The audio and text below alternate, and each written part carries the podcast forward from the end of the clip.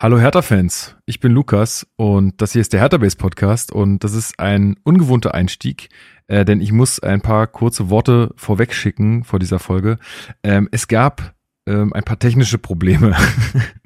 Das äh, kommt ja irgendwie in letzter Zeit häufiger mal vor. Das liegt aber auch daran, dass wir irgendwie in ungewohnten Konstellationen aufnehmen oder ja, ähm, es gerade ein bisschen äh, schwer haben, was die Terminfindung auch äh, angeht.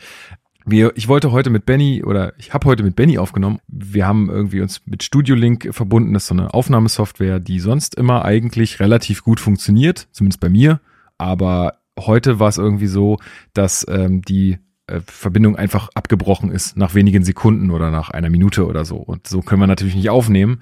Ja, kann irgendwie an Studio Link liegen, kann irgendwie an einer neuen Version liegen, die ich eingespielt habe. Keine Ahnung, wer weiß. Ist auch egal. Äh, wir haben dann äh, umgesattelt auf eine andere Software, mit der wir aufgenommen haben. Äh, Problem da ist, äh, die Soundqualität ist jetzt in der ersten Hälfte des Podcasts oder ja in der guten ersten Hälfte nicht so, wie ihr die gewohnt seid. Vor allen Dingen von mir ist es so, gibt so einen leichten Hall. Ich hoffe, das ist okay für euch. Ähm, wie gesagt, wir wollten jetzt die Aufnahme unbedingt machen, äh, einfach in dieser Phase, weil es ähm, ja gerade sehr wichtig ist und weil wir auch glauben, dass ihr euch darüber freut. Äh, also seht uns nach, dass wir da äh, jetzt nicht mit der gewohnten Audioqualität wie sonst ab Start sind, aber ähm, ja, wir hoffen trotzdem sehr, dass ihr Spaß mit der Folge habt. Ähm, ich fand die Aufnahme ganz, ganz cool und ähm, bin jetzt auch ganz guter Hoffnung, so viel sei schon mal gesagt, äh, für die kommenden Spieltage. Also ab Minute 36 oder so wird's ein bisschen besser bei mir mit der Soundqualität. Ansonsten hoffe ich, dass es nicht zu sehr stört. Also, wir gehen jetzt rein und äh, viel Spaß. Trinkpause. Es ist Sonntag. 16 Uhr und 41 Minuten. Eine neue Woche, eine neue Folge des Hertha Base Podcasts. Lange Zeit schien der Klassenerhalt sicher, aber dann kam alles doch ganz anders. Wir sprechen jetzt drüber. Viel Spaß. Hallo Hertha-Fans, das ist der Hertha Base Podcast mit Lukas Kloss und Marc Schwitzky.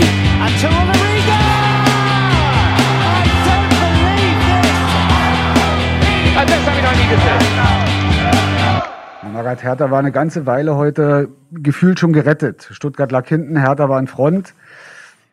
Am Ende hat sich dann noch mal ein bisschen überschlagen. Jetzt spielt man unentschieden. Stuttgart macht den Ausgleich. Jetzt haben sie noch zwei Spiele. Was Mhm. macht das so mit, mit ihrem Seelenleben? Sie sind ja abgezockt, kennen alle Situationen. Haben sie zwischenzeitlich schon mal gejubelt oder auf was muss man sich die nächsten zwei Spiele noch einstellen? Wie hoch ist der Druck? Schauen Sie, äh, ich habe diesen Job hier bei Hertha übernommen und als ich den übernommen hatte, war ich mir sicher, wir spielen in der Relegation gegen den HSV und darauf, ja, ich, also arbeite ich nie hin, sondern ne, äh, da ja, äh, würde mich nicht überraschen, wenn es zu dieser Konstellation käme. Ja, und damit herzlich willkommen zum Hertha Base Podcast. Mein Name ist Lukas. Ich bin wieder heute euer Moderator dieser blau-weißen Fußballsendung. Und wir besprechen hier jede Woche alles rund um Hertha BSC. Marc Schwitzky ist weiterhin noch im, äh, in seiner wohlverdienten Auszeit. Ähm, der ja, macht sich noch ein paar schöne Tage in Bielefeld, glaube ich, beziehungsweise ist jetzt schon wieder auf der Rückreise, aber es hat terminlich alles nicht gepasst. Ähm, nächstes Mal ist er wieder dabei, versprochen. Aber ich habe mir jemanden dazugeholt, der auch gestern in Bielefeld war, aber rechtzeitig zurückgekommen ist, um mit mir hier diese Aufnahme zu machen und vielleicht uns auch ein bisschen was zu berichten von der Auswärtsfahrt. Benny, ich grüße dich. Hi, ich bin zwar weder Chefredakteur bei Hertha Base noch äh, Fan-Experte, aber ich hoffe, dass ich ihn ansatzweise ersetzen kann. Ach, ganz bestimmt. Das, äh, das kriegen wir schon gut gewuppt hier zu zweit heute. Wird bestimmt Ja. eine etwas kürzere Folge, weil so viele News gab's ja nicht, was ja auch mal ganz schön ist, muss man sagen. Äh, Ja, zum dritten Mal in Folge, ne? ja, das einfach mal Wenig los in letzter Zeit. einfach Ruhe ist. Und das, äh, glaube, haben wir auch dann ähm, dem neuen Trainerteam zu verdanken, würde ich mal sagen. Und ich meine, wenn es erfolgreich ist, dann ist es ja auch meistens ruhig. Das ist ja leider bedingt sich das ja auch meistens.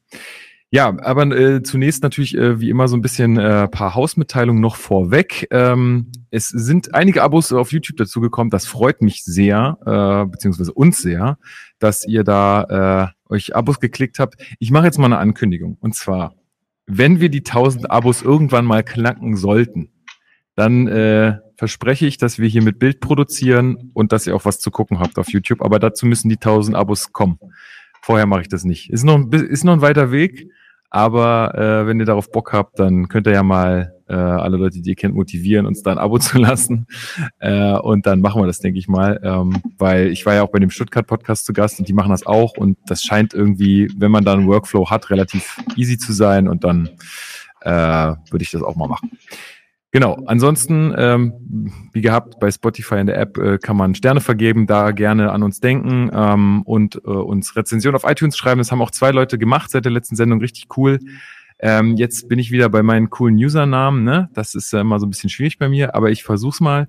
Äh, Bas D80 oder Butz D80, ich weiß es nicht genau, also wahrscheinlich eher die erste Variante. es tut mir leid, ähm, hat uns geschrieben, äh, vielen, vielen Dank dafür. Und Don Lucke 69 auch, also äh, großes Dankeschön an euch beide für die fünf Sterne und für die nette Bewertung. Äh, uns haben auch Mails erreicht. Und zwar einmal von, äh, von der oder dem Hertha Base Ultra ähm, mit einer netten, Mail. Äh, vielen Dank dafür auch. Und Andreas hat uns auch geschrieben, äh, da komme ich aber später nochmal drauf, weil der so ein bisschen auch auf das ähm, gestrige Spiel eingegangen ist. Ja, ich glaube, das war's so äh, soweit von euch und von den Hausmitteilungen. Und ähm, ja, ich, ich freue mich immer sehr, äh, von euch zu lesen. Also schickt gerne ähm, euer Feedback, eure Ideen, eure Anregungen an mail@herterbase.de.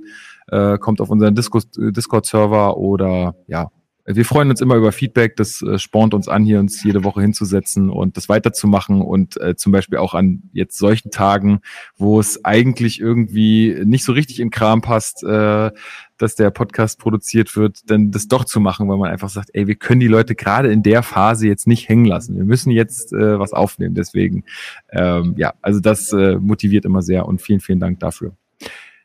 Gut, Benny, wenn du jetzt nicht noch irgendeine Ankündigung hast, dann würde ich sagen, äh, starten wir rein in die Hertha-News. Gerne, auf geht's. Let's go. Hertha News.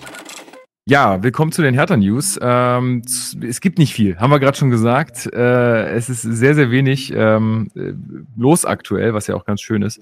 Ähm, nur ein Hinweis, und zwar auf das 11 mm Festival. Das äh, findet vom 12. bis 16. Mai in Berlin statt. Das ist ein Filmfestival, wo Fußballfilme gezeigt werden. Und äh, da ganz besonderer Hinweis auf den Film am Sonntag, den 15.05. um 18.30 Uhr. Und zwar Kirai 108, The Legend of the Grey Pants. Ähm, oder 108, ich weiß nicht, ich weiß nicht genau. Äh, vielleicht, weiß gar nicht, was das bedeutet. Weißt du, was das bedeutet, 108? Ich habe keine Ahnung. Ich, ich weiß nicht, die Spiele für Hertha, aber da dürfte er deutlich mehr haben als 108, ne? Hm. Ich jetzt gerade noch mal irgendwie so nebenbei, aber also irgendeinen Sinn wird's haben, gehe ich fest von ah, aus. So eine Filmtitel sind ja nicht, nicht zufällig genau, gewählt. Hier steht, er ist 107-facher ungarischer Nationaltorhüter. Wahrscheinlich ist die 108 dann sozusagen sein Film. Ja, okay. Das, ja, das, das könnte hinhauen. Das wird irgendwie so sein. Ja, also auf den. Zum Film, da findet das raus, nehme ich an. Genau, guckt euch den an. Äh, es werden auch, äh, wird auch äh, prominenter ähm, prominente Gäste werden zu Gast sein. Und zwar äh, Arne Friedrich ist auf jeden Fall da. Nello Martino wird auf jeden Fall auch ähm, dabei sein. Und Gabor äh, also ist angedacht, steht, glaube ich, auch so auf der Homepage, dass er dabei sein wird. Ähm, genau, also kommt da hin, äh, guckt euch das an. Das wird bestimmt cool. Ähm, und ja, also da große Empfehlung. Und die zweite Sache, die äh, wir gerne hier empfehlen würden, und zwar auch am Sonntag, den 15. Mai, ähm, wird es eine Führung zur Geschichte von Hertha BSC geben, also eine, so eine Stadtführung sozusagen, und zwar von niemandem geringeren als Klaus Giel. Ähm, den kennt man aus der Axel Kruse Jugend und auch, äh, ja, ist sonst auch relativ engagiert. Ähm, und die beginnt an der Feuerwache in, im Prenzlauer Berg, Oderberger Straße 24 bis 25 und ja, äh, da er wird euch äh, dann so ein bisschen eine Stadtführung geben aus Sicht der Geschichte von Hertha BSC. Ist bestimmt äh, super interessant. Ich bin leider nicht vor Ort äh, an diesem Wochenende, deswegen werde ich da nicht teilnehmen können. Aber äh, würde es sonst tun. Also geht da gerne hin, nehmt es wahr. Ähm, ist bestimmt eine tolle Sache und ihr könnt viel lernen und der Film ist bestimmt auch witzig äh, und ähm, ja interessant. Gut, und dann haben wir noch eine zweite Meldung, die ist eher so ein bisschen, ist keine wirkliche Hertha BSC-Meldung, obwohl Hertha BSC hat ein Mitglied mehr, und zwar Anna. hat sich endlich dazu entschlossen, auch Mitglied zu werden bei Hertha BSC. Das wollten wir hier nur mal äh, nochmal festhalten. Sie war ganz stolz, dass sie jetzt ihren Mitgliederantrag auch ausgefüllt hat. Und ähm, ja, gibt's ja gerade eine coole Aktion. Ne? Ähm, du hast es ja auch gemacht. Benny. Ja, ich, ich habe das auch wahrgenommen. Ich habe ja auch damals gebeichtet, relativ schnell, bevor das irgendwie journalistisch aufgedeckt wird, ähm, dass ich kein Mitglied bin. Und äh, ich hatte es schon lange vor und dachte mir, ach, Hertha fährt ja so viele Aktionen momentan. Ich, ich werde es so oder so machen, aber dann kann ich ja auch nochmal die ein, zwei, drei Monate warten, bis mal wieder irgend, äh, das mit irgendwas verbunden wird. Und dann dachte ich jetzt bei dem Hoodie, ach, warum nicht? Dann schlagen wir diesmal zu. Und ja. Ja, perfekt. Jetzt warte ich noch auf die Unterlagen. Ja, sehr, sehr cool. Also vielen Dank an euch beide. Zwei Mitglieder mehr ist doch äh, hervorragend. Ähm, sehr, sehr gut. Und alle ähm, da draußen, die ähm, das noch nicht getan haben und die Hertha BSC sehr zugewandt sind, äh, macht das. Das ist äh, gut für Hertha BSC. Der Mitgliederbeitrag fließt in die Jugendarbeit. Davon kriegt jetzt die Profiabteilung nicht äh, nichts ab, sondern das fließt alles äh, woanders hin. Und ähm, ihr habt Mitbestimmungsrecht äh, im Verein. Ihr könnt bei Abstimmungen ähm, ja, mit dabei sein und da äh, quasi die Zukunft von Hertha BSC mitentscheiden. Ihr könnt euch auf den Mitgliederversammlungen beteiligen, ähm, habt verschiedene Vorteile äh, ja, und Werbeblockende. Aber es, äh, es lohnt sich. Also es ist ähm, gut, wenn ihr das macht. Äh, würde uns auf jeden Fall hier bei Hertha Base auch alle sehr, sehr freuen. Ja, und die Jugendabteilung ist ja, also es heißt ja, es fließt nur in die Jugendabteilung, aber davon profitiert ja langfristig auch der Profikader, sei es mit gut ausgebildeten Spielern oder dann in entsprechende Ablösesummen, die ja. generiert werden. Korrekt, ganz korrekt. Ja, dann äh, das war's eigentlich schon mit den News. Deswegen können wir eigentlich direkt zur Spielanalyse kommen. Ich glaube, das ist äh, auch das, wo die, wofür die meisten hier da sind.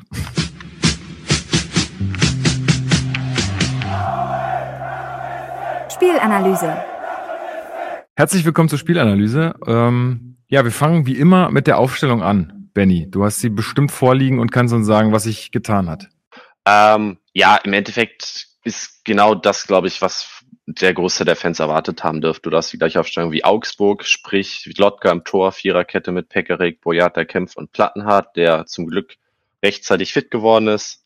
Dann die äh, mittlerweile eingespielte Doppelsechs aus Askasiba und Tosar. Davor Dreierkette Richter rechts, Boateng auf der 10 und Serda links und vorne Selge drin. Genau, Richter ja wieder für den ähm, genau. gesperrten Darida ähm, mit dabei. Äh, ja, hat sich direkt mal wieder eine Game abgeholt. Aber äh, ja, das ist auf jeden Fall äh, richtig, richtig gut, dass jetzt einfach auch mal sich eine Mannschaft da irgendwie auch auf dem Platz finden kann und einfach irgendwie auch weiß, okay, wir haben jetzt hier so ein Team gefunden, was zu jedem Spieltag irgendwie auf dem Platz steht und man passt nur an, wenn halt mal jemand ausfällt oder irgendwie so. Ja, also Magath setzt da, glaube ich, auch sehr drauf, dass man jetzt einfach eine Startelf hat, die sich einspielen kann. Ne? Ähm, und das hatten wir ja davor nicht. Also ich weiß gar nicht mehr, wie viele unterschiedliche ähm, äh, Elfs wir zu Beginn hatten. Ähm, aber das, das ist ja auf jeden Fall jetzt äh, auch ein großer, großer, großer Vorteil, den wir haben, dass wir da jetzt äh, nur noch situativ anpassen müssen. Ja, ich schätze mal so viele, wie wir Spieltage hatten. Ja, also. Ich kann mich nicht erinnern, dass eine Elf zweimal in Folge auf dem Platz stand, weil schon allein was, was Verletzungen angeht und Corona gab es ja jede Woche irgendeine Änderung.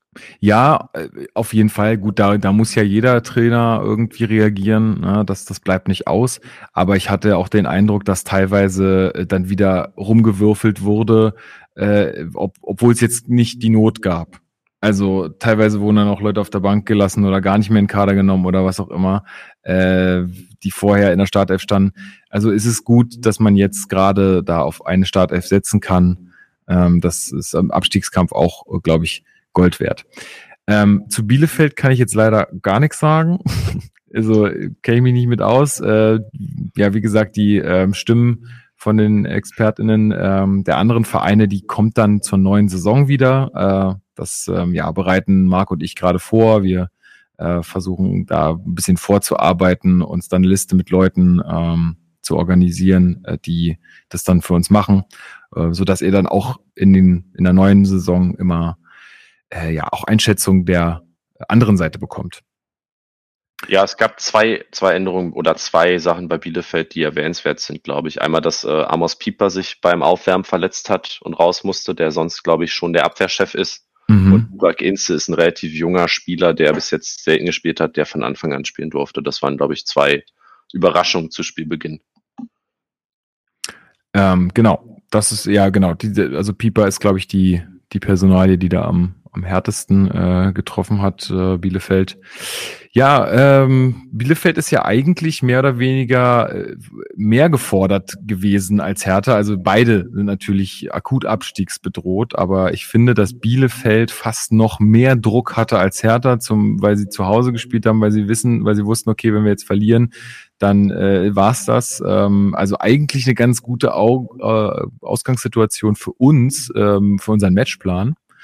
Ähm, wie ist denn Hertha in die Partie gegangen oder auch reingekommen? Also war man sehr verunsichert? Äh, wie war dein Eindruck? Nö, also vielleicht vorneweg zwei, drei Worte, wie du schon meintest. Ich war ja da ja, und der genau, Auswärtsblock, zumindest der Stehblock in Bielefeld, ist wirklich extrem in der Ecke.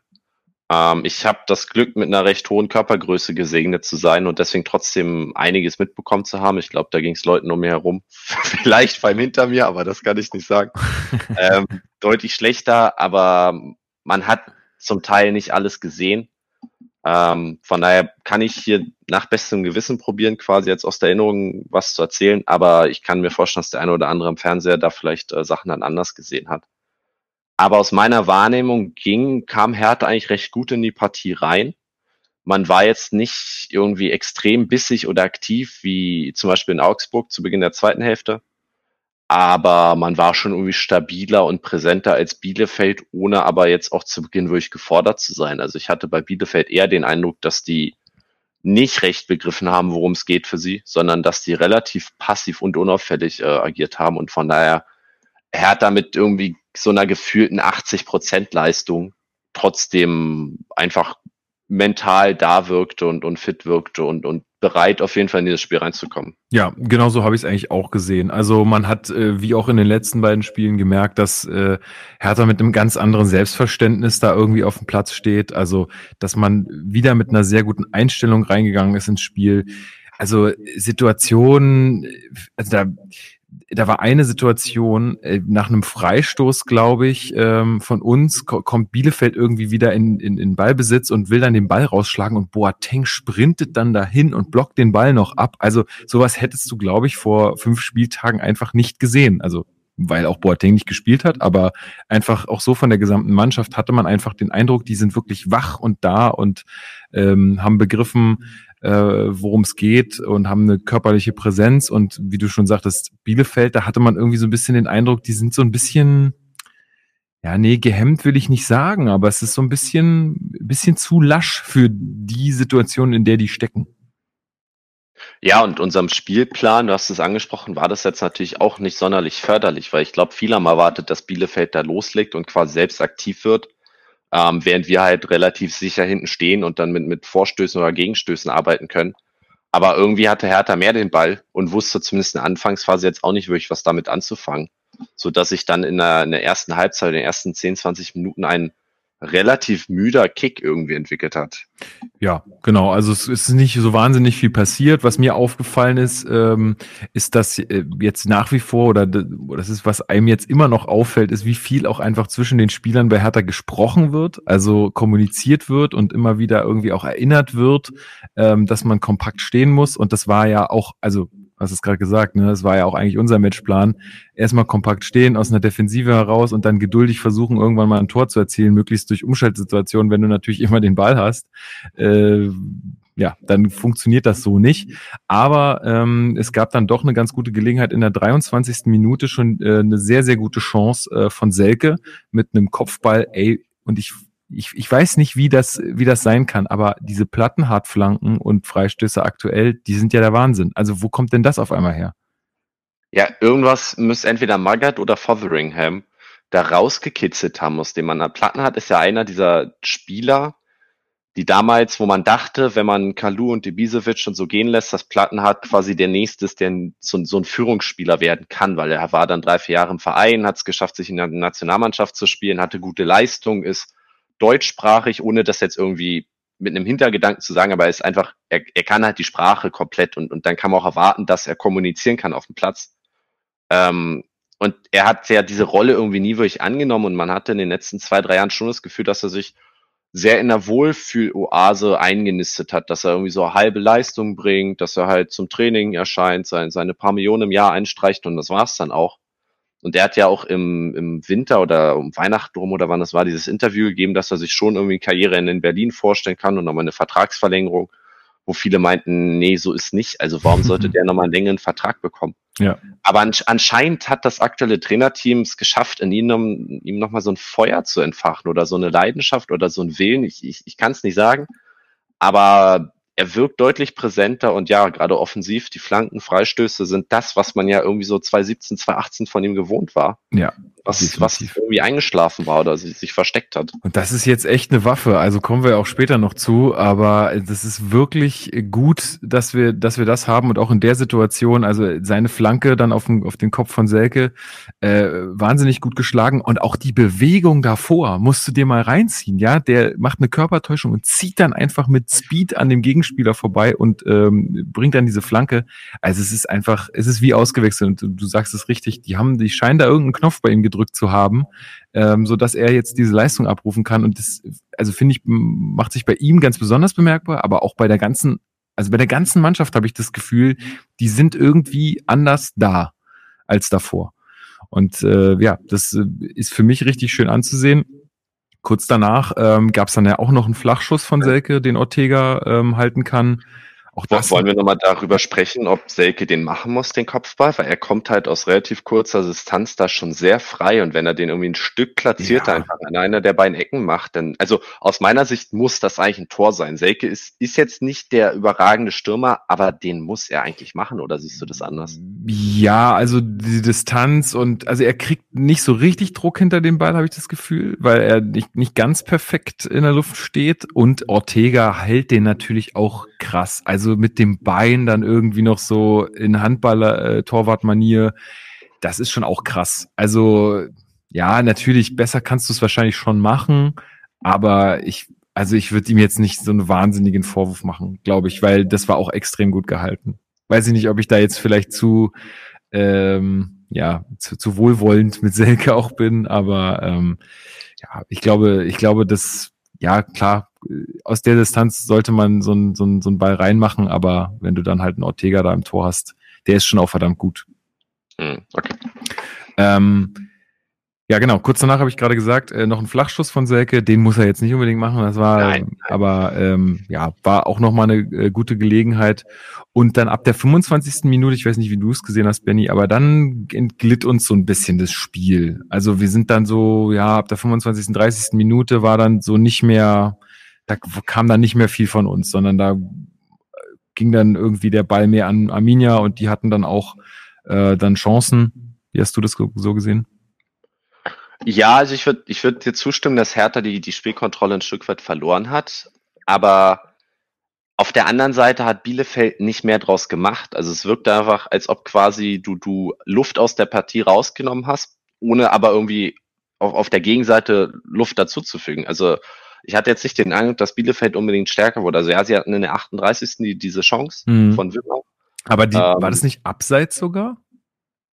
Das, also, es kann sein, ja, stimmt, ja, du hast recht. Ja, die, aber, die Fahne wurde dann hinten raus noch hochgenommen, ne? Mhm, weil ich hatte es mir auch aufgeschrieben, einfach weil es eine gute Chance äh, für Bielefeld war und man weiß ja auch nicht genau, wenn das dann Tor wird und die dann äh, das prüfen und dann heißt es am Ende doch nicht abseits, äh, finde ich, ist es schon auch erwähnenswert, zumal Lotka da auch wieder echt gut pariert, ähm, sollte man das einfach erwähnen, ja. Ja, aber viel mehr als das kam halt von, also, wie gesagt, es, es wirkte, für, für Abstiegskampf und dafür, dass es halt gerade für Bielefeld und auch für Hertha ja noch um sehr viel geht, sehr, sehr müde. Ja. Und ähm, das ist, äußerte sich ja auch darin, ich weiß nicht, ob wir den Sprung jetzt schon machen wollen, aber es gab, glaube ich, keine Minute Nachspielzeit zur Halbzeit, was ja irgendwie auch eine gewisse Aussagekraft hat, weil das ja dann zeigt, dass es nicht mehr irgendwie viele Foulunterbrechungen oder so gab, sondern das halt so vor sich hin lief. Ja, das äh, tatsächlich habe ich das gar nicht äh, so mitgeschnitten. Also ich habe das Spiel auch äh, Gott sei Dank nicht live gesehen. Äh, also ich habe gestern Nachmittag äh, bei, bei der Familie meiner Freundin verbracht und habe äh, mit ihren kleinen Neffen irgendwie im Garten Fußball gespielt, während das Spiel lief, weil ich glaube, es, es hätten meine Nerven, glaube ich, nicht gepackt. Ähm, So, also zum, weil es ja dann auch irgendwann so war, dass äh, wir hätten die Klasse halten können, habe ich ja im Intro schon gesagt. Äh, und ich habe dann einfach lieber selber ein bisschen äh, gekickt und ähm, habe es dann jetzt heute früh nochmal äh, aufgenommen gesehen. Und da ist es mir gar nicht aufgefallen, dass es gar keine Nachspielzeit gibt. Aber ja, würde natürlich äh, das Ganze unterstreichen, dass es nicht wirklich, also dass es, sagen wir mal, ähm, ereignisarm war, die ganze erste Halbzeit, ja. Genau, also wie, wie zufrieden warst du mit der ersten Hälfte? Also war das okay für dich? Es war okay, also ich sag mal so, es, ich, ich bin mit dem Mindset in das Spiel reingegangen, dass ein Sieg natürlich ex extrem gut wäre, aber dass man bei einem Unentschieden gut mit leben kann oder zumindest deutlich besser leben kann als Bielefeld, weil man halt im Fall eines Unentschiedens die sechs Punkte Vorsprung bei noch zwei Spielen hat.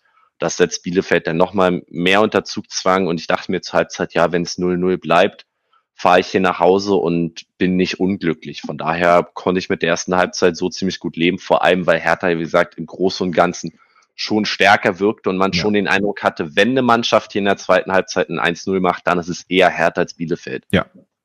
Würde ich, würde ich echt mitgehen. Ja, also das, das ging mir ganz genauso. Und ich meine, gut, ich kannte jetzt das Ergebnis schon dann am Ende.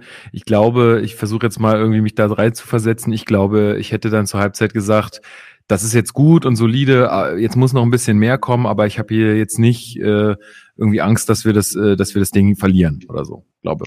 Ja, so hätte und ich auch so, so die Stimmung in der Kurve war jetzt nicht ausgelassen, aber in, entsprechend der Tabellensituation und der Lage, in der man sich befindet, vergleichsweise entspannt. Ja. Also ich, ich hatte jetzt kaum Leute um, um mich rum, die, die irgendwie sehr frustriert wirkten oder unglücklich wirkten, sondern alle waren eigentlich im Großen und Ganzen recht zufrieden. Ja, ey, und auch da nochmal, ähm, ja, Respekt, also auch an dich und äh, an alle, die sich äh, da jetzt ähm, aufgemacht haben gestern nach Bielefeld. Das war ja wirklich ein geiles Bild. Also heute, als ich mir das angeguckt habe, Patrick Wasserzieher stand dann irgendwie äh, auf dem Feld und hinter ihm so äh, der ganze Hertha-Block. Also es war ja nicht nur der kleine Auswärts, die kleine Auswärtsecke, die Steher gefüllt, sondern auch noch alles, was da links daneben war, äh, die ganzen Sitzplätze. Also das war einfach ein geiler Anblick muss man einfach so sagen, weil das kommt ja bei Hertha leider nicht so häufig vor, dass wirklich alle Karten dann auch weggehen. Also da äh, vielen Dank an alle, die da hingefahren sind. Mega gut äh, und auch im, ähm, im TV hat man auch richtig, richtig heftig gehört, wie gut ähm, die Hertha-Fans Stimmung gemacht haben. Also das hat sich äh, ganz sicherlich gelohnt, äh, auch für die Mannschaft. Ähm, äh, coole Sache, muss man, muss man loben. Ja, das auf jeden Fall. Ich, ich weiß nicht, ob wir zum Fazit nochmal über die Stimmung reden wollten, so insgesamt, oder ob wir das jetzt äh, schnell einfügen wollen. Äh, kannst, ja, kannst du gerne, kannst du gerne mal einfügen. Ähm, ich, ich war ja nicht, ich war ja nicht äh, mit dabei. Ich kann es ja nur so aus der Ferne beurteilen. Ja, weil es war schon auffällig, zumindest hatten die, die Erfahrung oder die Einschätzung auch andere. Also Steven hatte das dann auch so angemerkt, dass irgendwie von Bielefeld, von den Fans erstaunlich wenig kam. Also das, das hat sich irgendwie sehr mit der Mannschaftsleistung gedeckt. Also klar ist die Entfernung groß und wenn man dann selbst quasi im Stehblock steht oder auch auf, auf in den Sitzplätzen gesessen hat, da, wenn du halt selbst die Stimmung machst, hörst du naturgegeben natürlich einfach nicht so viel von der anderen Seite. Aber wenn es mal so eine Minute Pause bei uns gab, war jetzt nicht so, dass man irgendwie aus der Bielefelder Kurve so viel gehört hat. Und auch optisch war da nicht so viel los. Die hatten ihre zwei, drei großen Fahnen, die hin und her geschwenkt waren aber viel an Hüpfen oder Schals oder sonstigen Utensilien, da war nicht viel los. Und auch das war irgendwie so ein bisschen, hm, also ja. ist nicht, nichts gegen Bielefeld auf irgendeiner persönlichen Ebene oder so, aber wenn man sich so die Liga anguckt oder Bundesliga vor Augen hat, sind da Vereine wie Bremen oder Schalke oder HSV schon noch mal einfach eine Stufe höher. Ja, klar. Aber das auf jeden Fall. Ich meine, ähm, also ich kann den, ich kann den Eindruck äh, bestätigen, glaube ich, zumindest aus dem, was ich so aus dem, aus dem TV gehört habe. Dass, äh, das ist ja auch mal so ein bisschen ein Problem mit, mit den Mikrofonen und so, ne? Aber ich, also ich könnte, kann mir jetzt nicht vorstellen, dass die irgendwie bei Hertha die Mikrofone besonders laut aufgedreht haben und bei Bielefeld nicht. Ich glaube, dass das halt auch viel mit der Leistung der Mannschaft zusammenhängt dann am Ende, weil du hast dann auch gemerkt, anfangs der zweiten Hälfte, wo sie dann die, ähm, die eine Chance auch gleich zu Beginn hatten, da hast du gemerkt, da wacht das Stadion so ein bisschen auf. Also zumindest habe ich das so im Fernsehen äh, mitbekommen. Ähm, aber ja, sonst muss ich dir ja recht geben. Also da kam nicht so wahnsinnig viel. Aber das mag vielleicht auch einfach der Situation, in der die stecken, geschuldet sein, dass die vielleicht auch sagen, ey Leute, ey, wir haben einfach auch irgendwann keinen Bock mehr. So, ist ja, natürlich irgendwie die falsche Herangehensweise, aber naja. Und äh, auch nochmal Lob, also das klingt jetzt vielleicht irgendwie so arrogant oder herablassend. Ich bin ja selbst lange, Jahre nicht so der wirklich aktive Stadionbesucher gewesen. Aber auch von den Sitzplätzen kam wirklich, also von unseren Sitzplätzen nebenan, kam wirklich Stimmung rüber. Und wenn ich das im Nachhinein richtig gehört hatte, gab es auch sogar da quasi bei den Sitzplätzen unten auch einen Vorsinger oder Kapo oder ja. Ähm, also das, das waren zwei, die quasi verteilt waren und das hast du gemerkt, dass da wirklich auch auf der anderen Seite relativ organisiert gut mitgezogen wurde. Ja, cool. Also freut mich wirklich doll, dass, dass das auch dann ähm, irgendwie auch von den Ultras dann unterstützt wird und so, weil äh, genau, es gibt ja gibt ja wieder zwei, äh, nach dem Ausscheiden von Heidi, gibt's ja, äh, gibt's ja, also Ausscheiden, äh, es macht, er ist zumindest kein Vorsänger mehr. Ähm, gibt's ja wieder zwei, den anderen, ah, Ben heißt er, glaube ich. Ähm, genau, und das machen die häufig, wenn das halt sehr breit ist, dann der, der Block, dass man dann zwei äh, Vorsänger postiert, dass, äh, dass das dann irgendwie gut koordiniert äh, läuft und sich nicht irgendwie dann so zerstreut von, von den Gesängen. Aber ja, äh, muss ich auch sagen, also wie gesagt, ich fand, ich fand auf im Fernsehen kam das richtig gut rüber und auch die Bilder waren toll. Und ich meine jetzt auf den Sitzplätzen, da stand, also die wollten natürlich oder hätten wahrscheinlich auch Steher genommen, wenn es die noch gegeben ja. hätte. Insofern ist das jetzt nicht so wahnsinnig verwunderlich, aber klar, also meistens äh, reißt es dann ähm, da ab, wo dann äh, ja die die die Ultras dann nicht mehr stehen. Äh, aber wenn es in dem Fall nicht so war, richtig gut, cool. Ich, ich glaube, die Steherwagen waren in zwei Stunden oder so ausverkauft. Ne? Also ich, ich hatte ja, ja mit Alex schnell. im Vorfeld gesprochen, der mir auch das, das Ticket besorgt hatte. Der meinte, ja, bei Auswärtsspielen ist immer gar kein Problem, an Tickets zu kommen, alles entspannt. und er meinte, ich soll ihm trotzdem mal Bescheid sagen. Da hatte ich ihn angeschrieben, meinte, ja, hole ich jetzt. Und dann zwei Stunden später war alles weg. Das ja. fanden vielleicht äh, viel überraschend. Ja, auf jeden Fall. Ist ja auch überraschend. Also ich hätte auch nicht damit gerechnet. Aber umso besser ist es, ähm, dass, dass jetzt da die Fans dann auch zur Mannschaft halten. Ähm, gut, kommen wir mal wieder zum Sportlichen zurück. Ähm, zweite Halbzeit. Ähm, ja, also ich habe es gerade schon so ein bisschen gesagt. Arminia ist besser in die zweite Halbzeit gekommen. Ähm, die erste war genau, also war nicht beherzt genug. Ich glaube, das haben die angesprochen in der Kabine und kamen dann auch relativ gut raus. Also ähm, ja, äh, gab diese eine Chance, wo der Ball dann so am Tor vorbeirutscht und der nicht verwertet werden kann. Ähm, ja, dann gibt's noch eine, eine relativ ja, geile Halbchance so von, von, von, von Hertha. Ähm, und da ist eine Szene, wo Boateng wieder so überragend technisch ist. Ey, der nimmt den Ball da aus der Luft, als wäre das nix, leitet den direkt auf Richter weiter. Der passt dann irgendwie zu Selke. Ähm, aber der kann den Ortega den Ball abfangen. Aber das war wieder so eine Aktion von Boateng, wo man einfach sagen muss, ey, einfach, einfach ein geiler Kicker, der Typ. Ja, und da, da siehst du auch irgendwie diese, diese Spielkultur, also Marc würde jetzt sagen, da macht jeder Pass Sinn. diese ergibt, da ergibt jeder Pass ergibt, Ja, ja, du, du hast recht. Ähm, ist halt auch, das war ein Spielzug von Herd. Also die Laufwege, Boateng spielt den auf Richter, der legt den vorbei. Also das war wirklich, das sah nach Fußball aus. Und das bist du aber Hertha in den letzten Jahren eigentlich überhaupt nicht mehr gewöhnt gewesen. Und klar, der Pass von Richter war da nicht ideal, weil da ein bisschen zu, zu scharf kam. Aber trotzdem, das ist, du, du saß dann oder standst im Stadion und, und dachtest, die können ja kicken. Also das war wirklich äh, eine, eine schöne Aktion, auch wenn sie jetzt zu nichts geführt hat. Ja, Tatsache. Ähm, deswegen wollte ich sie auch nochmal erwähnen.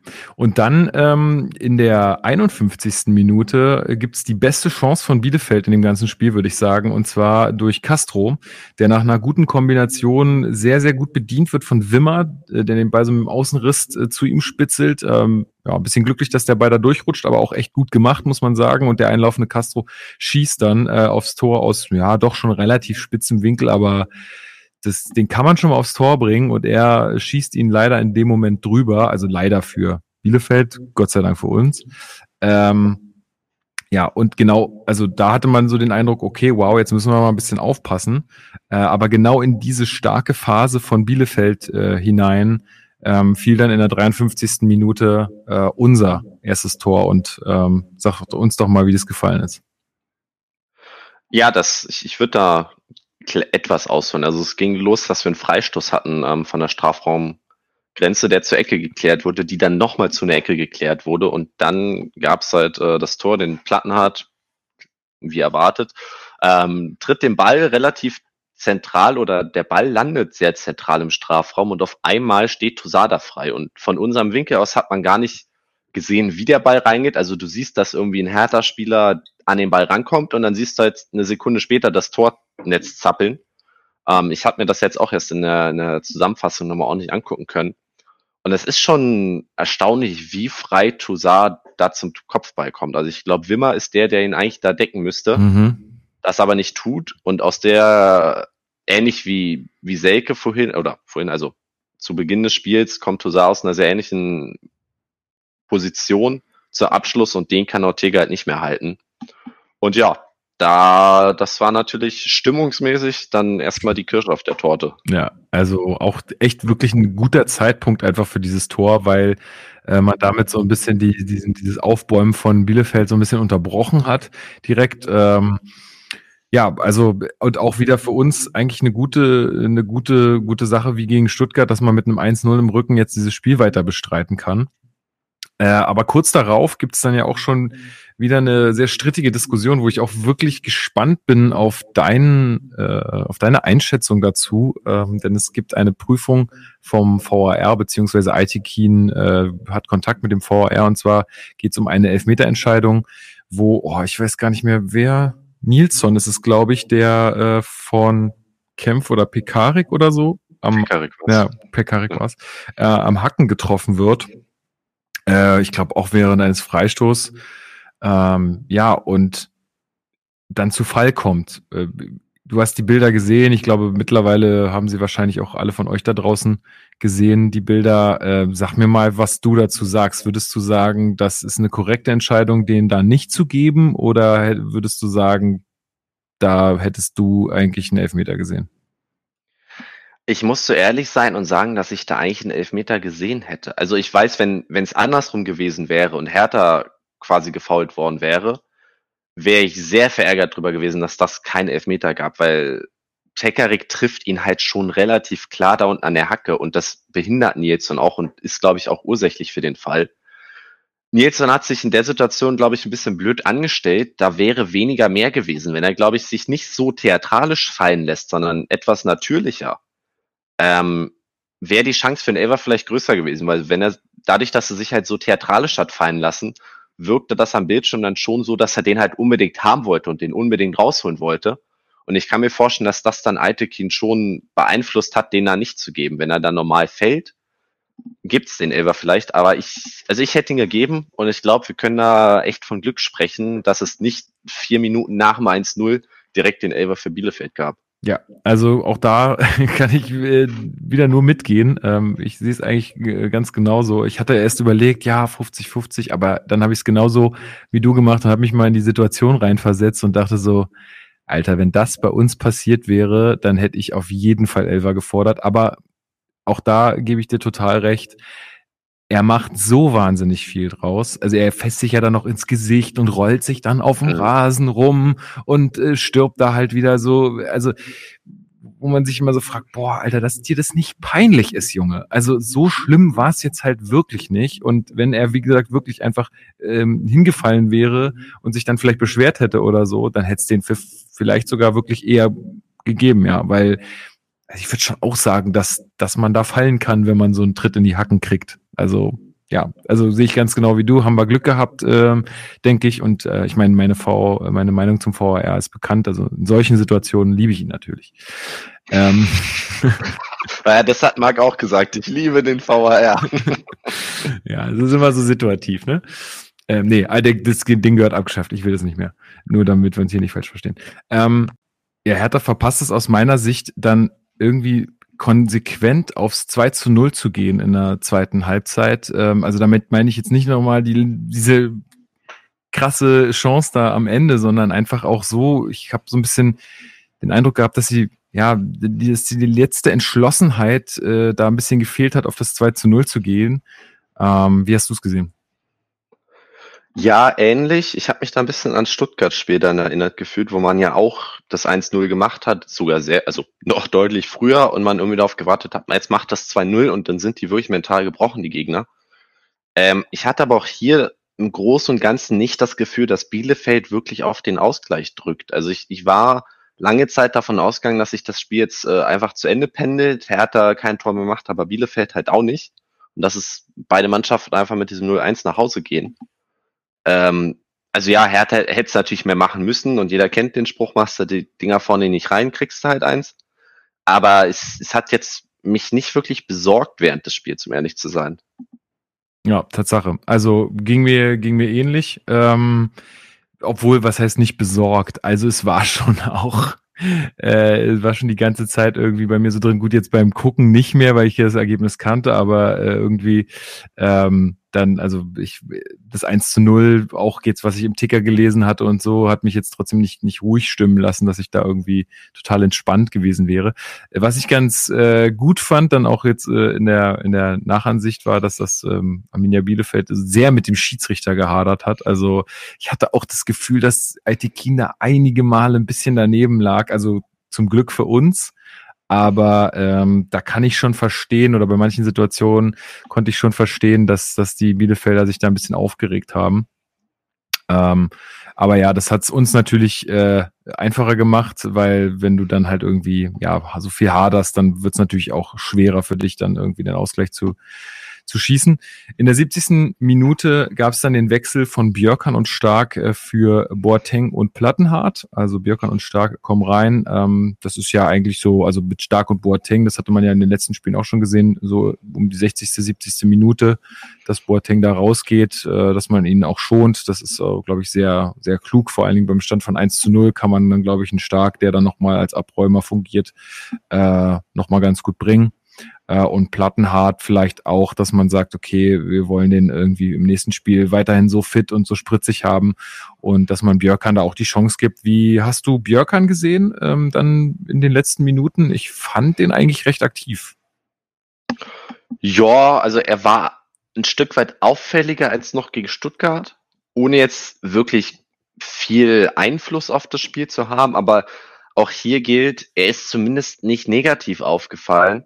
Und das ist ja, also wir alle wissen, dass er aus Norwegen kommt, Akklimatisierungszeit braucht. Und ich finde, jedes Spiel jetzt in der Rückrunde, wo er keinen großen Fehler macht oder nicht für ein Gegentor verantwortlich ist, damit kann ich persönlich vollkommen leben, solange er dann quasi in der nächsten Saison so, so ein bisschen noch zulegt, die letzten Prozent und sich dann auch offensiv einschaltet. Ich glaube, das ist ja auch der Grund, warum er ihn geholt hat, weil er eben auch durchaus einen offensiven Zug hat. Aber ich finde, für, für momentan reicht es mir vollkommen aus, wenn er einfach solide seinen Job da erledigt und, und keine Fehler produziert. Ja, ja, das würde ich auch so sehen. Und äh, ich finde es halt gut, dass er dann die Spielzeit auch kriegt, weil wie soll er sich akklimatisieren richtig, wenn er halt einfach nicht spielt auf dem Niveau und in der Ernstsituation. Insofern kann ich damit auch sehr, sehr gut leben. Äh, vielleicht noch ein paar Worte zu Boateng. Also wir haben es vorhin schon gesagt, ne, er ist halt echt brutal wichtig für unser Spiel aktuell. Und ähm, wir haben ja in der letzten Folge den RBB sehr gescholten, muss man sagen, äh, zu Recht aus unserer Sicht. Äh, aber man muss natürlich auch loben, äh, wenn irgendwas gut war. Und äh, so habe ich äh, zumindest den Spielbericht von Ilja Benisch äh, wahrgenommen. Der hat ähm, ja für den RBB da den, den Spieltagsbericht gemacht von Hertha gegen Bielefeld. Und äh, er hat Boateng so schön als Hausmeister beschrieben, der überall mal vorbeigeguckt hat, also sowohl in der Abwehr, als auch auf dem Flügel, als auch mal im Sturm und immer mal gecheckt hat, okay, ist hier alles in Ordnung und äh, halt super viel dirigiert hat und äh, das, den, den Vergleich fand ich irgendwie ganz, äh, ganz passend. Ähm, ja, also kann man eigentlich fast nicht mehr viel zu sagen, oder? Oder viel mehr zu sagen, Benny. Also der ist halt einfach brutal wichtig.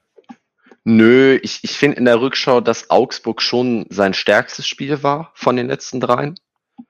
Er hat irgendwie so gefühlt etwas nachgelassen, aber nicht auf so eine Art und Weise, dass du sagst, ja, er ist schlecht oder man braucht ihn nicht mehr. Also ich glaube schon, dass seine ordnende Hand immer noch extrem hilft. Dieses, dieses Glänzende war jetzt irgendwie nicht mehr so da, aber das braucht es vielleicht auch nicht, weil solange er quasi Führungsspieler ist und das ordnet, ist, glaube ich, das, was Hertha gerade braucht. Ja, vielleicht ist auch um ihn rum einfach vieles ein bisschen besser geworden, so dass er da gar nicht mehr so heraussticht. Ähm, das könnte auch irgendwie ein Grund sein aus meiner Sicht. Ähm, das kann durchaus sein, ja. Ja. Ja, ich würde dann einfach mal mit dem nächsten Wechsel weitermachen, weil so viel passiert einfach nicht. Also, oder hast du noch irgendeine Szene, die du da irgendwie gesehen hast, ähm, die jetzt irgendwie. Also Nö, nicht unbedingt. Ja. Also es war schon so, dass, dass Bielefeld ein bisschen mehr macht und ein, zwei Mal bis zum Strafraum kommt und auch so ein Querball legt, aber jeweils in der Mitte niemand ist, der den verwerten kann, wo man halt irgendwie nur sieht, der segelt einmal quer durch. Aber also Torschüsse gab's nicht, nee. Ja, in der 78. Minute kommt dann nämlich äh, Wollschläger und Gechter für Richter und Selke. Und ja, jetzt kommen wir doch mal vielleicht zu dieser äh, Mega-Chance, weil ähm, ja, da müssen wir, müssen wir mal ein bisschen drüber reden. Und zwar in der 88. Minute gibt's dann quasi die große Chance aufs 2 zu 0 und damit ja mehr oder weniger auf den Sieg äh, in diesem Spiel. Äh, Wollschläger kann in einem Konter sehr, also frei ist er nicht, aber er kann sich da sehr gut durchsetzen gegen den Abwehrspieler und läuft äh, aufs Tor zu, legt den Ball dann eigentlich sehr schön rüber auf Maxi Mittelstädt, der mitgelaufen ist. Der wiederum möchte dann aber wieder rüberlegen und das hat Wollschläger nicht auf dem Zettel, äh, ist auch nicht weiter reingelaufen, äh, sondern mehr oder weniger stehen geblieben äh, und damit ist die Chance dann auch vorbei also jetzt erstmal an dich die Frage, da muss doch im Aus, also da muss es doch im Block, da müssen doch alle auf dem Boden gelegen haben. Ja, also im Endeffekt erstmal vorneweg Riesenlob an Wollschläger, wie er sich da durchsetzt. Das, das war schon extrem gut, wie er sich da quasi körperlich einmal vorbeischiebt und dann einfach schneller ist. Das, und es war schon die Stimmung im Block, okay, jetzt kommt das 2-0. Da war man sich irgendwie sehr sicher. Und dann kommt halt dieses Hin- und Hergeschiebe und die Verzweiflung war mit den Händen greifbar, sagen wir so. Ja, äh, ach so, okay, gut Punkt. Ähm, so, ja, ich, das war ja deine Frage. Ja, ja, nee, alles gut, alles gut. Ich, ich, war, ich war jetzt gerade nur überrascht. äh, alles okay.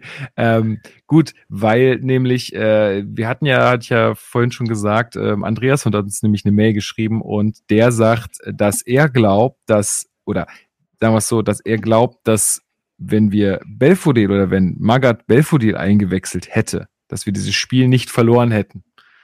Würdest du da mitgehen?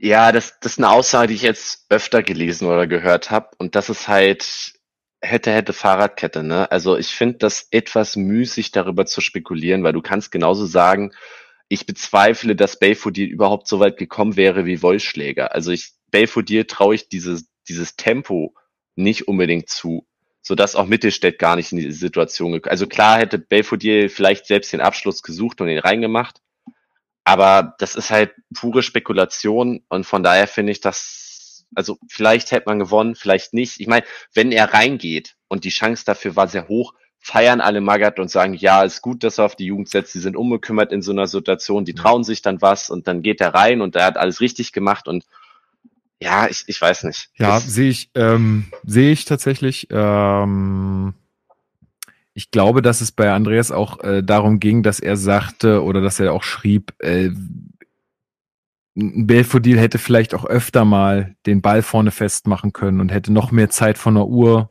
genommen. Aber es ist halt wirklich sehr, sehr, sehr, sehr viel Spekulation und wäre, wäre Fahrradkette. Ja, und, und Zeit von der Uhr. Ich, ich sag mal so, die Zeit war nicht das Problem am Ende. Also wir kommen ja noch auf die fünf Minuten Nachspielzeit, aber das Tor fällt ja in der 91. Also es hätte ja nicht, nicht gebracht, irgendwie mehr Zeit rauszuholen. Und, und also ja, ich weiß nicht. Ich, ich kann sehen, woher dieser Punkt kommt, aber ich, ich kann dem nicht wirklich zustimmen. Ja.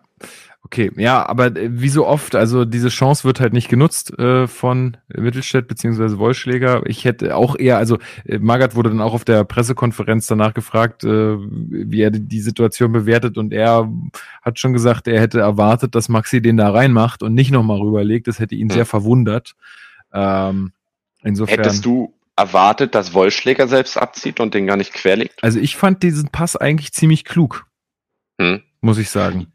Also ja, aber ich, ich finde, die Idee ist klug, aber ich, ich muss sagen, also ja, Maxi hätte abziehen müssen. Ich fand den Pass nicht perfekt. Also wenn er den so, so ein klar, also ich hatte den Eindruck, dass der nicht bis ganz auf den linken Fuß von Maxi ordentlich durchkommt, dass er quasi nur noch abziehen braucht, sondern dass Maxi irgendwie noch so, so einen halben Schritt machen musste und deswegen Ortega schon wieder so halb zugelaufen hatte, den Winkel. Das weiß ich jetzt nicht, ob das irgendwie an der Kameraeinstellung lag, aber ja, ich würde tatsächlich auch eher Maxi den Vorwurf machen als Wollschläger. Ich, ich glaube auch, dass, also ja, schwierig, schwierige Situation. Also es, es war auf jeden Fall, sagen wir mal so, es war eine sehr, sehr gute Torgelegenheit. Wer da jetzt wie das falsch eingeschätzt hat in irgendeiner Sekunde. Also mhm. was man auf jeden Fall sagen kann, ist, Maxi darf den da nicht nochmal rüberlegen. Das ist auf Nein, jeden da, Fall das schon mal nicht. safe. Der, der muss so, selbst wenn, schießen. Wenn er den dann kriegt, dann muss er auch schießen. Dann kann man sagen, wenn er, wenn der dann den Torwart trifft, ja gut, der, das Rüberlegen war jetzt vielleicht nicht ganz so dolle. Wollschläger kann abziehen. Wenn er dann nicht trifft, dann kann man sagen, ja, leg doch mal rüber. Also es war eine sehr, sehr gute Gelegenheit und wenn man die nicht nutzt, dann rächt sich sowas ja meistens. Das äh, kennt man ja. Parallel fällt sogar noch das Tor in Stuttgart, äh, also das 1 zu 1 ähm, auf dem Platz. Es war ja die ganze Zeit so, dass Stuttgart zurückgelegen hatte und man mit Mhm. der Führung im Rücken äh, die Klasse gehalten hätte. Safe. Und dann macht auch noch äh, Stuttgart das Tor. Auch äh, Boateng hat nach dem Spiel ähm, zugegeben am Sky-Mikrofon, dass äh, alle auf dem Platz wussten, was Phase ist. Also die kannten die Ergebnisse. Ähm, das ist natürlich, vielleicht hemmt das auch nochmal. Ich weiß es nicht genau. Aber ähm, ja, äh, in der 91. Minute macht Bielefeld den Ausgleich. Wie ist es gefallen? War, glaube ich, eine Ecke, die nicht Mhm. so, die, die aufs kurze Eck kommt, von Hertha nicht ganz geklärt wird und deswegen wieder an, an, an die 16er Kante oder so, so ein bisschen ins Ja. Halbfeld noch reingeht und dann von da halt die Flanke auf den zweiten langen Pfosten kommt und Toussaint das Kopfballduell gegen Jetson einfach verliert. Wobei es mir irgendwie, vielleicht hat er mittlerweile einen zu hohen Kredit bei mir aufgrund der letzten Spiele und des Tors, aber ich finde nicht, dass er sich im Zweikampf jetzt besonders blöd anstellt oder das viel besser hätte machen müssen oder können. Also ich, ich hatte nicht den Eindruck, dass, dass ich ihm da wirklich einen Vorwurf mache. Es war halt einfach eine saugute platzierte Flanke und ein sehr guter Kopfball. Ja. Ähm, ich habe tatsächlich eher dazu tendiert, Lotka einen kleinen Vorwurf zu machen, weil es irgendwie so aussieht, als ob er den halten könnte, weil er ist ja auch noch dran, er kommt relativ schnell runter, aber hat dann die, die, die Hand nicht auf der richtigen Höhe. Aber auch da sage ich, dass aus so einer kurzen Distanz ein Kopfball war halt einfach gut gespielt von Bielefeld. Man hätte quasi schon die Ecke konsequent erklären müssen. Aber sobald es dann die Flanke in der Luft ist, ja, ist halt, geht er einfach rein. Ja, also ich glaube auch, dass ich glaube, es ist müßig, sich jetzt darüber zu unterhalten, wer hat da vielleicht welchen Fehler gemacht äh, bei dem bei dem Gegentor jetzt. Ich glaube, dass es eher das Ding ist, dass man hätte einfach das 2-0 machen müssen, dann wäre dieses Tor auch egal gewesen. So, ähm, das war jetzt auch in der Situation von Bielefeld dann äh, sehr, sehr konsequent gemacht und dann auch äh, ja wahrscheinlich schwierig einfach zu verteidigen oder zu halten. Deswegen ist es eigentlich eher äh, wichtig, dass man sich darüber unterhält, warum konnte man das 2-0 nicht vorher machen, zumal halt Bielefeld, Bielef Bielefans, Bielefeld, ähm, Bielefeld relativ harmlos war, einfach die ganze Partie über. Also es wäre schon gegangen, glaube ich. Aber man muss auch immer noch wissen, okay, es ist immer noch härter, ja, wir sind jetzt immer noch keine super geile Mannschaft. Also, dass die jetzt gerade so spielen, ist ja einfach schon mal mehr, als wir uns, glaube ich, alle erhofft hätten irgendwie. Trotzdem halt mega bitter. Also ich war da in dem Garten und hatte dann das Handy in der Hand und dachte, oh nein, jetzt fällt das 1-1 in Stuttgart und dann gucke ich das nächste Mal aktualisieren und fuck, 1-1 in Bielefeld.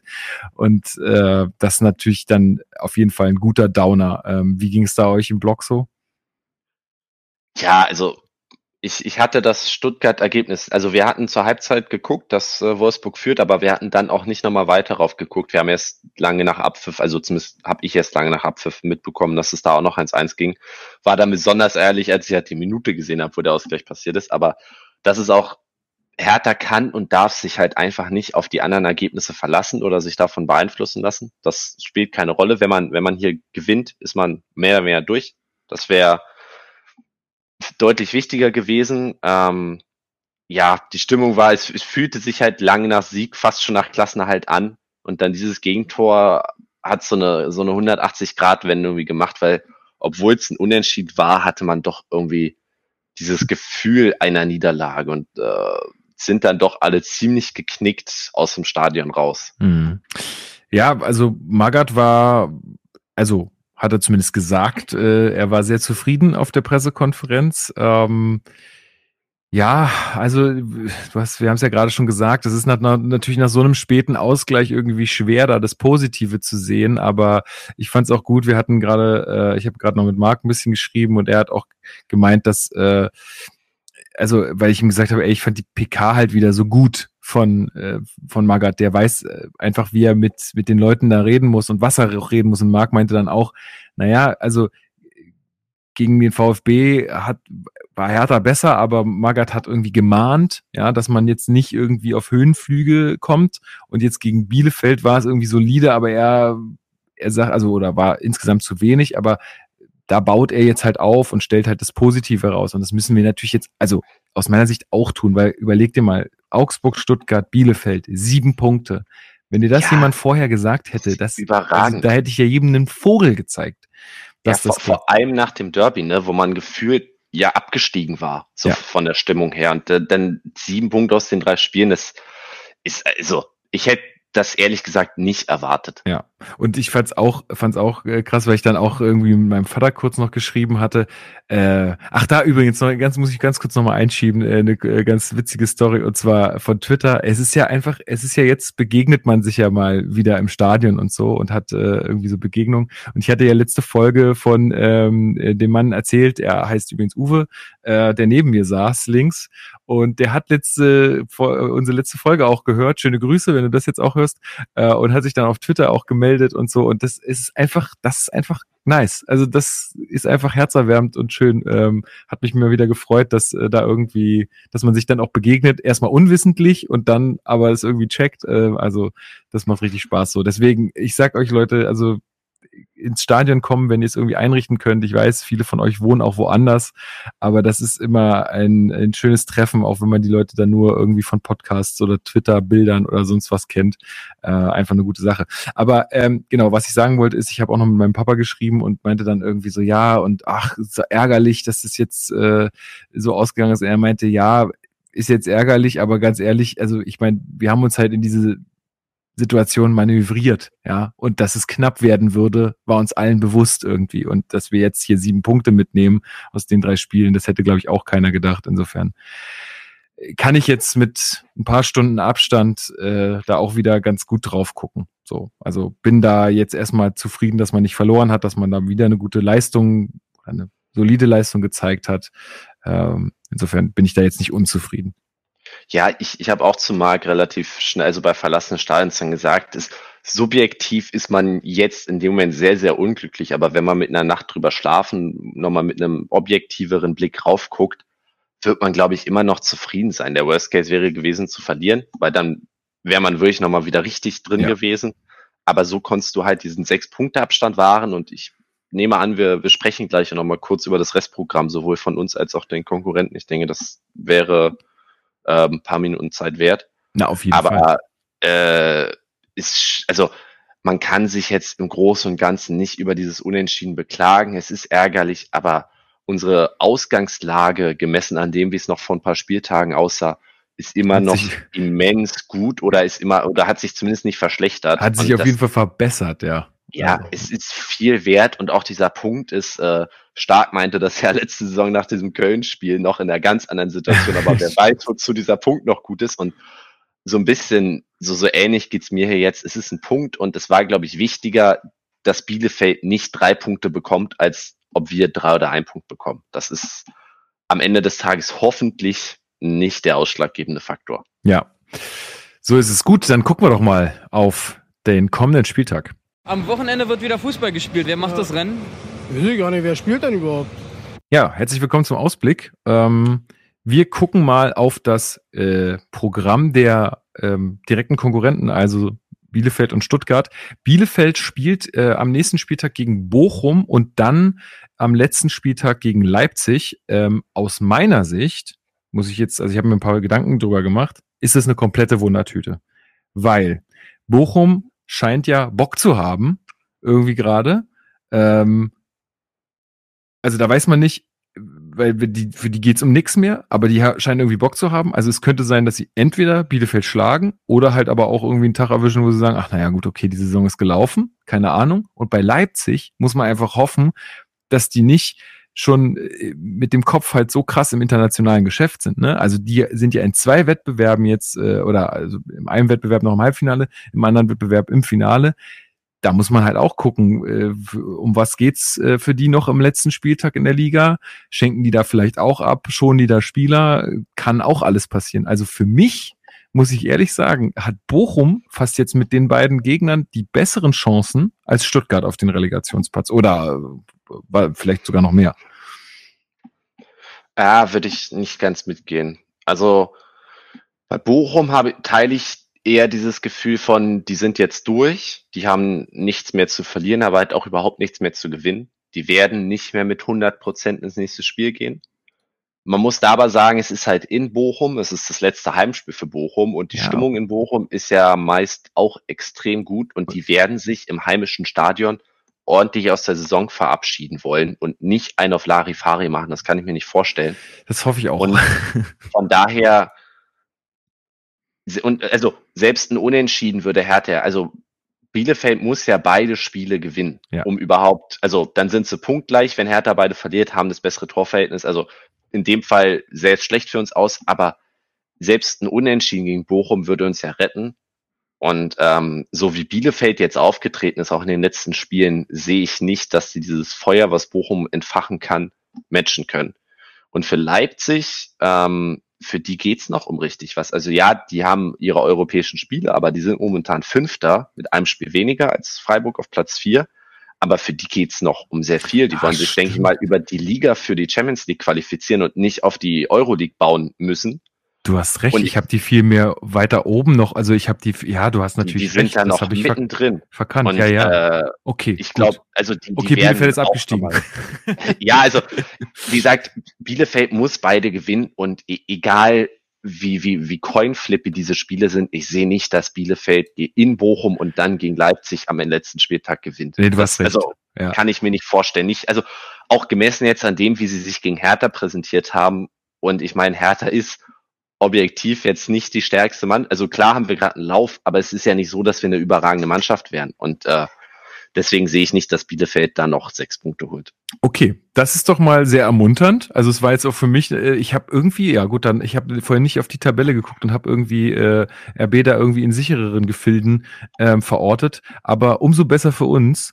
Ähm, äh, sprechen wir noch über Stuttgart. Die spielen noch gegen Bayern in München am nächsten Spieltag und dann noch gegen Köln. Und das ist halt übelstes Brett, weil Bayern hat ja jetzt verloren gegen Mainz in Mainz. Und ich glaube, dass Bayern im letzten Heimspiel der Saison nach diesem Ausrutscher auf jeden Fall die aus dem Stadion äh, schießen will. Äh, da bin ich mir sicher.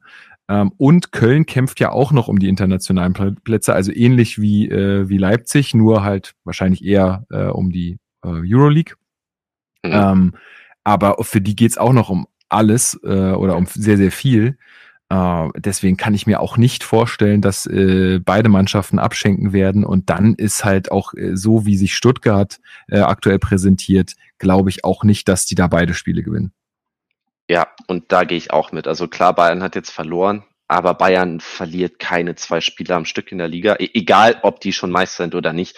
Die werden nicht im letzten Spiel zu Hause sich so desolat äh, präsentieren wie gegen Mainz. Vor allem, weil ich habe jetzt mehrmals schon gehört, dass irgendwie schon jetzt am kommenden Spieltag die, die Schale überreicht wird, was mir irgendwie neu ist. Ich dachte, das wäre mal am 34. Aber vielleicht, weil es das letzte Heimspiel ist Ja, oder so. letztes Heimspiel. Also, ja. ja, wie gesagt, ist mir neu, vielleicht stimmt das auch nicht, aber ich habe es halt mehrmals gehört, deswegen schenke ich dem irgendwie schon Glauben. Und die werden halt an dem Tag, wo sie die Schale bekommen, auch sich nochmal Gebühren verabschieden wollen. Und Köln, du sagst es richtig, für die geht's auch noch um, die wollen diese aus ihrer Sicht der wirklich extrem gute Saison krönen. Und selbst wenn die irgendwie durch wären oder safe siebter wären oder so, ich glaube nicht, dass Baumgart denen erlaubt, auch nur ein Prozent nachzulassen. Also das, Das ich, so ja. wie Köln sich die Saison präsentiert hat, kann ich mir nicht vorstellen, dass sie am letzten Spieltag sagen, ach nö, heute haben wir keinen Bock mehr. Ja. Das wird nicht passieren. Ja, also ich bin auch, ich bin auch guter Dinge ähm, äh, bei diesem Restprogramm für die beiden äh, direkten Konkurrenten da. Ähm, zumal ja jetzt Mainz dann ins Olympiastadion kommt und wir wissen doch alle, es gibt ja diesen berühmten Bayern-Fluch. Ja, wenn du gegen Bayern gewinnst, dann verlierst du erstmal und zwar ordentlich die nächsten Spiele. Ja. Ähm, und bei, ja, so hoffe ich dann auch, dass es bei uns sein wird, wenn wir die Leistung ähm, wie gegen Stuttgart oder wie gegen äh, Augsburg wieder abrufen können, dann auch zu Hause, ähm, dann habe ich da wirklich gute Hoffnung, dass wir da mindestens einen Punkt holen, wenn nicht sogar äh, gewinnen. Ähm, es werden wieder sehr, sehr viele ZuschauerInnen im Stadion sein. Es gibt wieder eine Ticketaktion. Wir hatten es ja letztes Mal schon ein bisschen angeteasert. Äh, Die Codes sind verschickt worden. Ich glaube, mit, also dieses Mal nur für Mitglieder über 18 Jahren. Deswegen haben einige keine Codes erhalten. Aber das Stadion ist jetzt schon wieder, also ich habe äh, Tickets äh, für meinen Onkel und meinen Cousin und noch für den Bruder meiner Freundin besorgt die äh, und habe da ja dann gesehen, welche Plätze noch frei sind. Da war auch nicht mehr viel äh, viel zu viel zu holen. Also Mainz wird auch noch mal weniger äh, Fans mitbringen als jetzt Stuttgart. Also ich schätze mal, dass es wieder so um die 55.000 äh, Fans werden, die das Olympiastadion dann voll machen. Und das war ja beim letzten Mal schon eine geile Kulisse. insofern äh, hoffe ich, dass wir es dann einfach zu Hause klar machen können. Aus eigener ich Kraft. Kann, ja, ich glaube, es wären sogar mehr. Also ich hatte jetzt noch schon Bilder gesehen, welche Tickets noch verfügbar sind und tatsächlich waren fast nur noch die Tickets mit Sichtbehinderung da und das über eine Woche vorm Spiel. Ja, das ich kann mir vorstellen, dass sogar quasi ausverkauft ist bis auf den ja, das, Den Fehler habe ich auch gemacht beim letzten Mal. Da habe ich ja noch groß angegeben im, in diesem Stuttgart-Podcast so von wegen, ja, ja, wie, fast ausverkauft und 70.000, so wie du jetzt. Aber was ich nämlich nicht äh, mit einberechnet hatte, ist, dass die die ganzen Oberrang von Ehrentribüne bis Marathontor nicht offen, aufmachen. Ja, aber ich Vermutlich. war der Meinung, Bilder gesehen zu haben, wo quasi, also ich weiß jetzt, nage mich nicht auf den Tag fest, aber lass es Donnerstag gewesen sein, wo quasi ein Bild auf Twitter kursierte, wo quasi diese Blöcke schon freigeschaltet waren und blau waren, dass du quasi Sitze auswählen konntest und dann ein, zwei Tage später dieser Bereich fast wieder komplett schon weiß ausgefüllt Pass war. Pass mal auf, wir machen das jetzt hier live. Ich, weil kann, kann sein, ne? Ja, ähm, vielleicht erzähle ich gerade auch, auch große Lügen, nee, aber nee, guck mal, während nee, du das, ah, während mal, du das Doch, einen Teil haben sie anscheinend äh, jetzt aufgemacht. Ja, also der obere Teil im Auswärtsblock ist ja bekanntlich äh, nicht zu haben. Ist ja, ja, klar im Heimbereich, aber stimmt, haben sie aufgemacht. Also ja, dann werden es bestimmt mehr. Ja. Und es, es, sind ja noch ein paar Tage. Ich werde leider nicht hingehen können. Ich bin ja, ich auf, äh, in, in wichtigen Urlaub. Aber ja, also nochmal kurz Anekdote zu, zu Mainz und Bayern-Besieger. Ich erinnere an den siebten Spieltag, da hat Frankfurt in München gewonnen 2-1 und am nächsten Spieltag haben wir gegen Frankfurt gewonnen. Also Geschichte wird sich hier wiederholen. Hoffentlich. Ja, also äh, es ist auf jeden Fall noch gut, was äh, zu haben im, ja, in den Oberrängen Richtung, Richtung Marathontor ähm, und auch dann so Haupttribüne Richtung Marathontor hin zu den, hin zu den Gästen. Ähm, da ist auf jeden Fall noch gut Platz. Ansonsten auch äh, Plätze mit, mit Sichtbehinderung noch auf der Gegend gerade zu haben. Also geht da hin, Leute. Besorgt euch so, so ein Code. Äh, kommt auch gerne in den Discord-Server. Da, da, ähm, ich weiß gar nicht, ob das legal ist, aber aber da, äh, da gibt's auch immer noch Leute, die, die irgendwie Tickets haben oder die irgendwie da noch äh, euch eine Karte verschaffen können. Das ist gar kein Problem. Macht diese Schüssel einfach voll. Das ist wichtig. Ähm, für den letzten Spieltag ich, und dann hoffen wir einfach, dass, dass das dann, ähm, ja, dass wir da den Klassenerhalt zusammen feiern können. Apropos Mainz, da habe ich noch eine Anekdote, die ich vielleicht erzähle von der, von der Auswärtsfahrt. Erzähl. Auf, auf dem Hinweg saßen wir im ICE in so einem kleinen Sonnen, also nicht so richtig Zugabteil, aber quasi, wenn du reinkommst, nach rechts so eine kleine Tür und dann so zwei Vierer, die quasi ein bisschen abgeschirmt waren. Ja. Und da saßen noch zwei, drei andere Leute. Zwei von denen waren, waren richtig entspannt, ein junger Mann und eine Frau, die quasi überhaupt kein Problem damit hatten, dass wir da saßen und unser Bierchen trinken und ein bisschen Stimmung machen. Und es stellte sich dann im Lauf der Fahrt heraus, dass der ähm, junge Mann selbst Mainz-Fan ist und meinte, ja, nächste Woche bin ich dann bei euch im Stadion. Ach, witzig. Das, ja das war eine ganz coole Sache, da haben wir ein bisschen gequatscht über Mainz und Hertha und, und äh, alles Mögliche.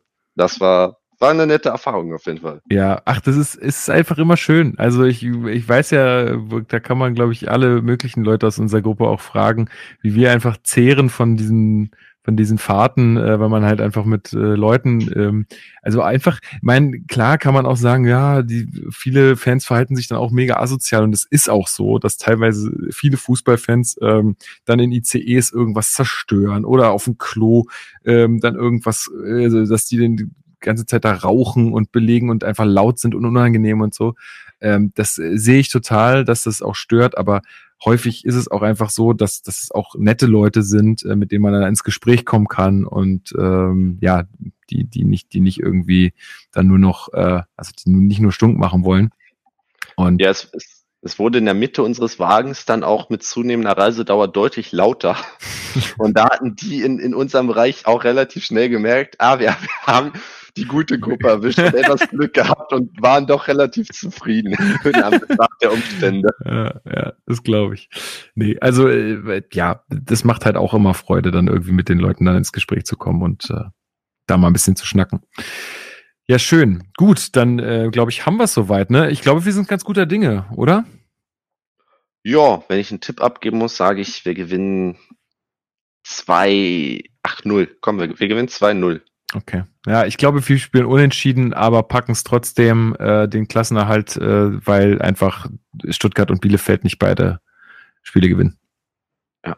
Bei einem Unentschieden ist es, glaube ich, so, dass Stuttgart sogar beide Spiele auch gewinnen müsste. Ja, genau. So wie, also, und noch dazu kommt ja das, also es ist ja nicht nur so, dass die ihre Spiele wirklich gewinnen müssen. Wir haben ja auch noch ein Spiel gegen Dortmund. Da kann man sich vielleicht nicht viel ausmalen, aber wir haben es ja immer noch vergleichsweise komfortabel sogar in der eigenen Hand. Ja, also und bei Dortmund- ja jetzt nicht angewiesen auf die Ergebnisse der anderen. Und bei Dortmund knistert's ja jetzt auch gerade so ein bisschen, ne? Also die sind ja auch ziemlich ausgepfiffen worden, dann irgendwie von ihren Fans da äh, zu Hause, die Niederlage gegen, gegen Bochum. Ich meine, Bochum ist jetzt auch nicht weit weg von Dortmund. Ich glaube, das ist auch nicht so geil. Ähm, deswegen, ja, also mal sehen. Stimmt, hast recht. Ist gut, dass du es nochmal erwähnst. Ähm, ja, aber ich bin, ich bin auch ganz guter Dinge. Man darf sich natürlich nicht sicher sein und ich bin mir auch, äh, was, wo ich mir sicher bin, ist, dass Magath ähm, da die richtige Ansprache finden wird, weil das muss man sagen, das hat er bis jetzt echt gut geschafft.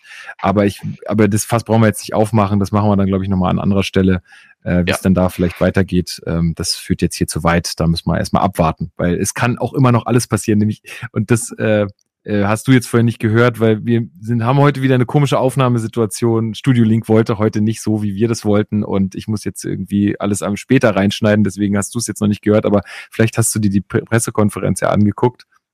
Bin ich leider noch nicht zu gekommen, aber werde ich auf jeden Fall noch nachholen. Ja, das ist nämlich, da gibt's nämlich, äh, die, also äh, ich, ich sag's jetzt mal für Benny, ihr habt vorhin äh, am Anfang gehört, dass Magath nämlich sagte, äh, als er äh, bei Hertha das Engagement begonnen hat, äh, hat er fest damit gerechnet, dass er Relegation gegen den HSV spielt. Ja, das hatte ich tatsächlich gelesen jetzt, dass Ja. er davon ausgegangen war, ja. Genau, und das ist natürlich, äh, also er rechnet noch mit allem. Ich glaube, das ist auch der richtige Weg, weil, ähm, also gerade auch, wenn man sich die zweite Liga anguckt, was da alles abgeht aktuell. Also es kann alles noch passieren, ähm, aber ich sag mal so, die Wahrscheinlichkeit, dass wir die Klasse halten, ist ähm, deutlich gestiegen. Das auf jeden Fall. Gut, dann machen wir hier eine Schleife drum. Ey, Benny, ich bin dir äh, sehr dankbar, dass du äh, dir die Zeit genommen hast äh, an dem Sonntag hier. Und ich glaube, viele unserer Hörerinnen sind es auch, äh, dass, äh, dass wir hier noch was produziert haben. Also vielen, vielen Dank dir fürs Mitmachen und ähm, ja, auch fürs Auswärtsfahren und Berichten. Also äh, großes Dankeschön. Sehr gerne. Und wenn alles klappt, haben wir vorhin schon darüber gesprochen, äh, gibt's ab der neuen Saison auch ein richtiges Mikro. Mal schauen, was sich Genau. da einrichten lässt. Dann ist auch die Qualität an der Stelle hier nochmal ein bisschen besser. Ja, das kriegen wir schon hin. Ähm, das, das klappt. Gut, ähm, magst du noch einen Song auf die Playlist setzen? Ja, ich hatte ein Weilchen überlegt und ich wollte erst, vielleicht hebe ich mir den auf. Ähm, ich hatte überlegt, Toxic von Britney Spears raufzusetzen, Ey. aber dachte, die Stimmung momentan ist eigentlich, also das wäre vor drei Wochen gegangen, aber momentan passt es nicht gut, weil dafür läuft es eigentlich zu gut für Hertha. ähm, und von daher habe ich mich äh, für Destiny's Child Survivor äh, entschieden. Geil, ey, das ist so witzig, weil gestern Abend äh, war von der Schwägerin meiner Freundin die äh, der 40. Geburtstag und ich habe da aufgelegt und wir hatten dann auch so ein bisschen äh, gequatscht über so ein paar Lieder und Toxic ist einfach echt ein Banger. Der, der funktioniert auf jeder Party und genauso auch äh, Destiny's Child mit Survivor. Beides äh, sehr, sehr gute Songs. Ich pack jetzt Survivor rauf und Toxic müssen wir, heben wir uns noch auf. Genau. den, den, nehme ich mir auf, genau. es wird wieder, es wird wieder einen Anlass geben. Das verspreche ich dir. Aber wir überleben diese Saison und von daher der passende Song. Geil, sehr, sehr gut. Und ich möchte auch noch einen äh, auf die Playlist packen, ähm, und zwar ähm, Edgar Ott mit Probier's mal mit Gemütlichkeit. Einfach, weil es jetzt gerade so schön gemütlich ist und nicht irgendwie ständig News kommen und wir hier einen riesen Newsblock haben und weil Hertha auch einfach geduldig ist aktuell in, äh, in ihrem Spiel. Ähm, und deswegen, ähm, mein Pick ist Probier's mal mit Gemütlichkeit von Edgar Ott von dem schönen Disney-Film Das Dschungelbuch. Gut, dann also nochmal vielen Dank, Benny. Ähm, wir hören Sehr uns äh, dann diese Saison, äh, oder dich hören wir diese Saison nicht mehr. Du bist jetzt erstmal im wohlverdienten Urlaub. Ja, ich, ich äh, sneak mich dann in die Saisonabschlussfolge rein. Genau, irgendwie so kriegen wir es hin. Wir müssen mal, da müssen wir auch nochmal drüber reden, wie wir das dieses Jahr machen. Ähm, genau, und äh, dann äh, wünsche ich euch da draußen eine gute Woche. Ähm, ich glaube, wir können alle relativ ruhig schlafen. Und ähm, ja, schreibt uns gerne, wenn ihr irgendwas anders seht, wenn ihr irgendwelche Anregungen für uns habt, kommt äh, gerne in den Discord-Server, um da zu diskutieren. Äh, und dann ja, hoffen wir mal alle, dass wir hier nach dem nächsten Wochenende sitzen können und sagen können, dass der Klassenhalt geschafft ist. Gut, also, hau he von mir und du hast die letzten Worte, Benny. Uff, jetzt muss ich ja, komm, hau he, das war's.